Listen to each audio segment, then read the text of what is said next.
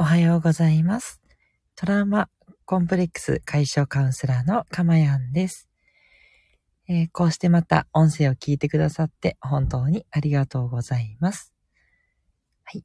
えー、日時なんですけれども、2021年11月3日水曜日、今日は祝日です。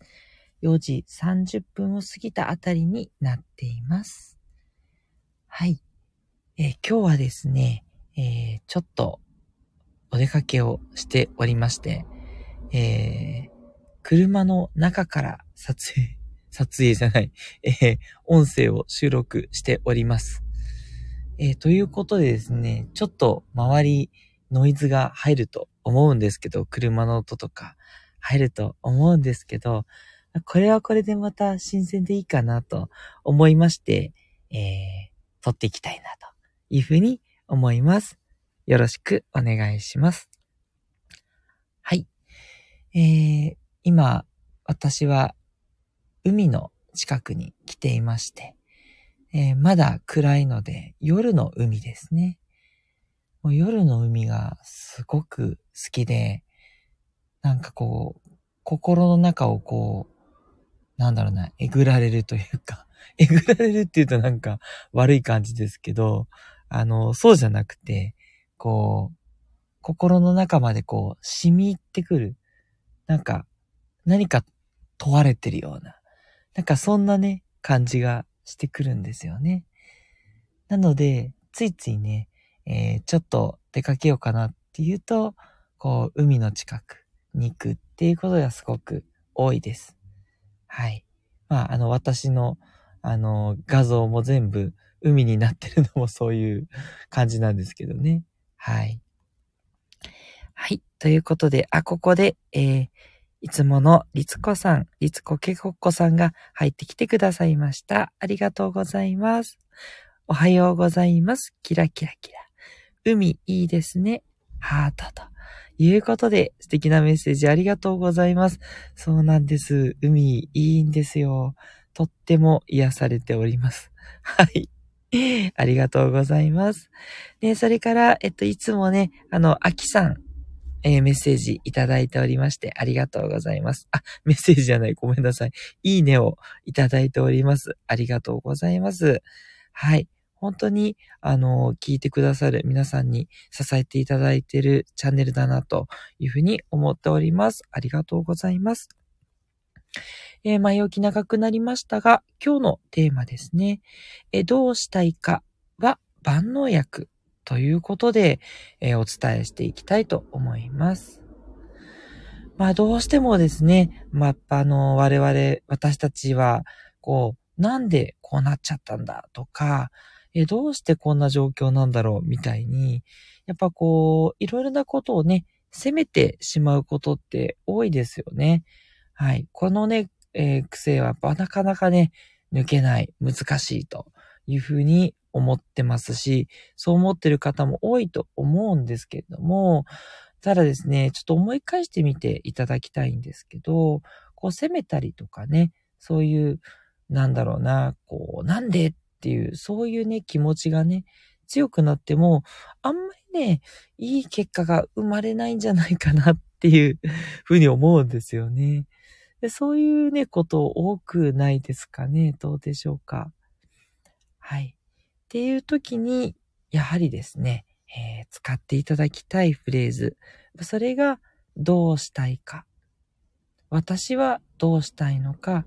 あなたはどうしたいのか。うん。あのどうしたいかっていうこの言葉こそですね、もういつもいつも使うべきいい言葉なんじゃないかなっっていう日本語に思うんですね。もう万能薬でして、どんなね、時にでも、もうどうしたいかっても常に使えば OK っていうね、お手軽ワードというふうに思ってるんです。はい。どうしたいかがどうしていい言葉なのかっていうことなんですけど、やっぱりね、一番は前向きになれるからっていうことなんですね。どうしたいかっていうふうに言った瞬間に、どうしたいんだろう自分はどうしたいんだろうっていうふうに、あの、やっぱ考えてることが、えー、前を向くんですよね。どうしたいかなので、自分の気持ちがどうなのか。で、これからの未来をどうしたいと思ってるか。つまり、未来に向く言葉なんですね。で、それも、なんか自然になんですよね。なんかあんまり大げさじゃなくて、え、どうしたい？っていう感じの軽い感じでよくって、スッて入ってきて、あ、じゃあどうしようかな？っていう、素直に未来を向く、そういう言葉なんですよね。うん。なので、あの、なかなかね、責めちゃうよっていう方、この責めるっていう行為は、やっぱ過去のことに執着をするんですよね。なんでこんなこと起きちゃったんだろうなんでこんな失敗しちゃったんだろうみたいな。全部こう、起こったことに対して執着する過去に向いちゃってる。なので、そういった時に切り替えるキーワードはどうしたいかですね。どうしたいか。で、じゃあ失敗したとしても、じゃあ次どうしようかな。うん。うまくいかなかったけど、じゃあ次どうやったらうまくいくかなっていうふうに気持ちとか自分の行動を切り替えていける。うん。それがどうしたいかっていう言葉だっていうことですね。はい。本当万能薬でして、子供をね、ちょっと怒んなきゃいけない。叱るときっていうのも、やっぱこのキーワードをね、使ってるお母さん、お父さん、多いと思うんですよね。ね、頭ごなしにね、なんでこんなことしたの？とか、どうしてこうなっちゃった？みたいにね、言ったところでね、こう、ますますね、子供は言うことは聞かないし、こう、耳を塞ぐし、何も言わなくなっていく。っていうことが多いので、じゃどうしたかったの？とか、どうする？じゃあこれから。っていう感じで、これからどうするかっていうことにやっぱりこう目をね、向けさせていく。うん。そういう言葉になっていくと思うんですね。はい、万能ということになります。あとは、ま仕事で部下に言うときとかもそうですよね。さすがにね、こう今こういう時代ですので、怒ったりとか叱ったりする人っていうのはもうあまりないんじゃないかなというふうに思うんですけど、ただ、こう、なんていうのかな、こう責めたくなってしまう そういうことって気持ち的にはやっぱあると思うんですよね。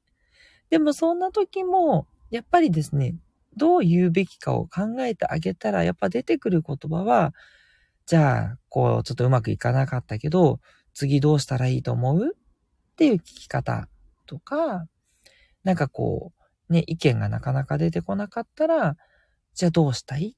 っていうふうに聞いてあげるとか。うん。やっぱりね、したいことは何なのかって聞くと、そこにやっぱ意識がいって、じゃあどうしようっていうふうに考えていくわけですね。まあ仕事の場合だと、あんまりこうやりたいことがないっていうね、人も多いので、別にっていうようなね、回答になることもあるんですけど、まあそれだったらもうそれでよくて、まあじゃあどうしたいかっていうのがね、ないんだったら、じゃあちょっと考えてみてねでもいいと思うし、まあなければ、じゃあこれやってみるっていう感じで、どうしたいかがないんだったら、この仕事やってもらえるよねっていう感じで 渡してあげると、うん、確かに部下からすれば、自分はこれしたいとかあれしたいがないんだから、じゃあ言われたことやるかと。いうことで、素直にね、あなたの渡したい仕事をやってくれるっていうねこともあったりするので、やっぱりね、これどうしたいかっていうのは、どうしたいかがなくてもいい言葉なんですよ。うん。ということでね、万能薬ということで常に、えー、常に使える調味料ということでぜひね、使っていただきたいなと思います。あとね、私がよくこれ使った時に思うのは、どうしたいがね、ない時ってあるんですよ。真っ白みたいな。で、どういう時かっていうと、疲れてる時なんですよね。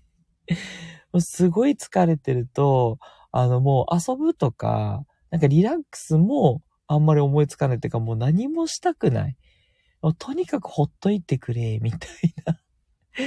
えー、あの、明日のジョーがこう燃え尽きた感じ 古いネタが、すいません、年がバレるとか、いろいろございますが えー、すいません。その例えばいいとして、やっぱ疲れちゃったっていうね、そういう時にも使えるね、うん、言葉です。どうしたいかが出てこないんだったら、はい、これはもう何も考えずに休もうっていう風にも使えるので、そう、どうしたいかがなくてもいい言葉なんですよね。うん。はい。ということでですね、もう今日はぜひとも口癖にしていただきたい言葉、どうしたいかという言葉についてお伝えしました。ね、あの、いつもお伝えしているつもりなんですけども、あの、どうしたいかって、これ強制じゃないですからね。はい。どうしたいかというのを口癖にもちろんしてほしいんですけど、あの、どうしたいかで自分がしたいことが出てこなくてもね、全然いいですからね。ね、それをこう責めるということに使うんじゃなくて、ね、そう、また責めるにそれなってしまうので、どうしたいかで、スッと何かが出てきたらやったっていう、あ、自分こういうことしたかったんだ。あなたはこういうことをしたかったんだね。うん。そういう、えー、引き出すためのキーワード。未来を向けさせるためのキーワードとしてですね、えぜひ活用してもらえたらいいなというふうに思います。はい。ということで、今日はですね、こう初めて家を飛び出して、えー、外の車中からお届けしてみましたが、いかがでしたでしょうか？もしね、ちょっとノイズが多くて聞き取りにくかったっていうことがあれば、遠慮なくお伝えください。え、改善していきたいというふうに思いますので、はい。いろいろご意見お寄せいただけるととても嬉しいです。えそれでは今日も最後まで聞いてくださってありがとうございました。トラウマコンプレックス解消カウンセラーのかまやんでした。